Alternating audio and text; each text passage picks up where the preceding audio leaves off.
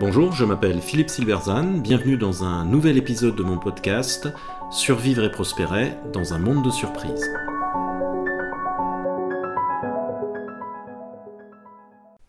Pourquoi votre entreprise n'est pas orientée client? L'orientation client fait partie de ces impératifs managériaux contemporains. En substance, il s'agit de s'organiser pour mettre au centre des préoccupations de l'organisation les besoins du client. Pourtant, beaucoup d'entreprises qui se prétendent orientées clients ne le sont pas en pratique, malgré une intention souvent sincère. La raison est que tout choix stratégique repose sur un arbitrage. Si on favorise un axe, c'est au dépens d'un autre, mais cet arbitrage n'est en général ni assumé, ni même conscient. Il explique pourtant l'échec des meilleures stratégies. Alors le séminaire de direction de cette grande entreprise industrielle a commencé par la mise en avant des piliers stratégiques. Deux d'entre eux sont spécifiquement mis en avant, la simplification et l'orientation client. Les managers sont répartis en groupes de travail pour étudier les actions à mener pour mettre en œuvre ces deux piliers.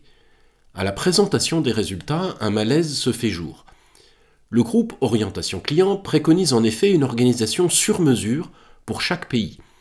En effet, dans son secteur, chaque pays a une maturité et un fonctionnement différents. L'orientation client nécessite donc un modèle d'affaires spécifique. Organisation, type de profil des commerciaux, structure de prix, produits adaptés, etc. Le groupe Simplification, quant à lui, préconise, sans surprise, une uniformisation quels que soient les pays. Le séminaire s'achève dans une forme de confusion, habilement éludée par la direction qui passe à l'activité ludique de l'après-midi. Car ce dont la direction générale n'a visiblement pas conscience, c'est que les axes stratégiques n'existent pas indépendamment les uns des autres. L'orientation client, souhaitée sincèrement par tous, s'oppose au besoin d'avoir une organisation simplifiée et uniforme.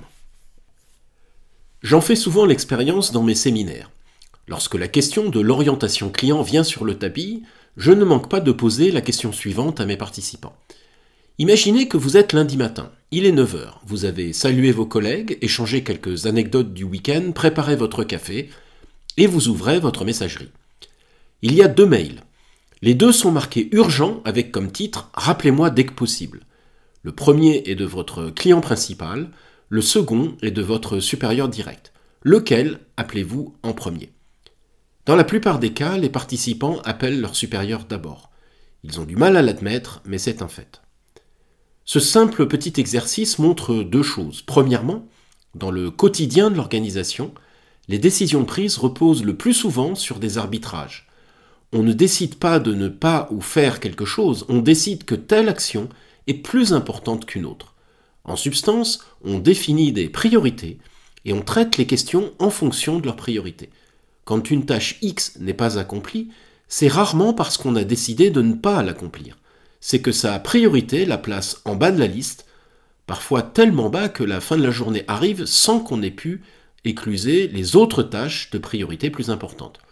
Elle passe donc à la trappe, encore une fois non parce qu'on a décidé de ne pas la faire, mais parce que d'autres tâches ont été jugées plus importantes.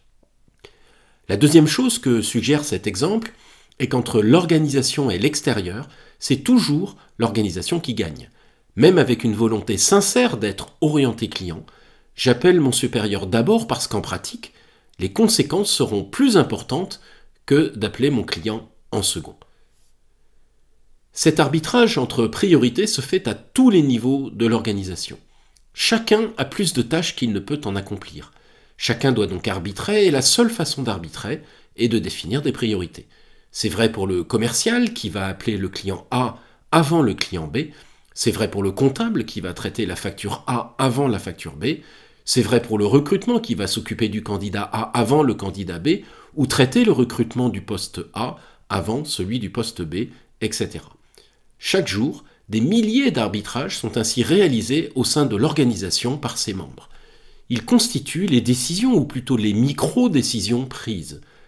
La somme de ces micro-décisions à la fin de l'année produit la stratégie réalisée de l'organisation, c'est-à-dire non pas ce qu'elle voulait faire ou ce qu'elle annonçait vouloir faire, mais ce qu'elle a fait en réalité. Il est donc extrêmement important de comprendre sur quelle base sont définies les priorités. Pourquoi le commercial appelle-t-il le client A avant le client B? Pourquoi le comptable estime-t-il que la facture A doit être traitée avant la facture B? Pourquoi le technicien répare-t-il la machine A avant la machine B? La plupart du temps, les priorités sont établies inconsciemment. Elles reflètent les modèles mentaux de l'organisation et de ses membres.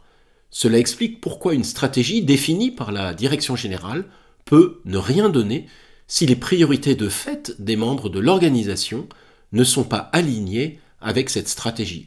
La direction veut un résultat, mais les priorités amènent à un autre résultat. Un exemple tout à fait classique est celui de l'innovation. Tout le monde veut innover. La direction générale peut avoir énoncé un impératif très clair en ce sens. Sophie, une commerciale, est sincèrement motivée. Mais elle sait aussi que le temps qu'elle va y consacrer ne sera évidemment plus disponible pour sa performance commerciale. Elle doit donc réaliser un arbitrage. Si la réalité de l'organisation est que sa moindre performance commerciale sera plus pénalisée que sa moindre innovation, l'arbitrage se fera aux dépens de cette dernière. Alors si la direction générale est réellement sérieuse à propos de l'innovation, l'arbitrage doit se faire à son niveau.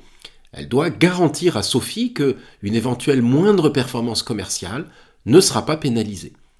Dans la réalité, cela n'arrive jamais, notamment parce que la direction n'est pas consciente de cet arbitrage nécessaire.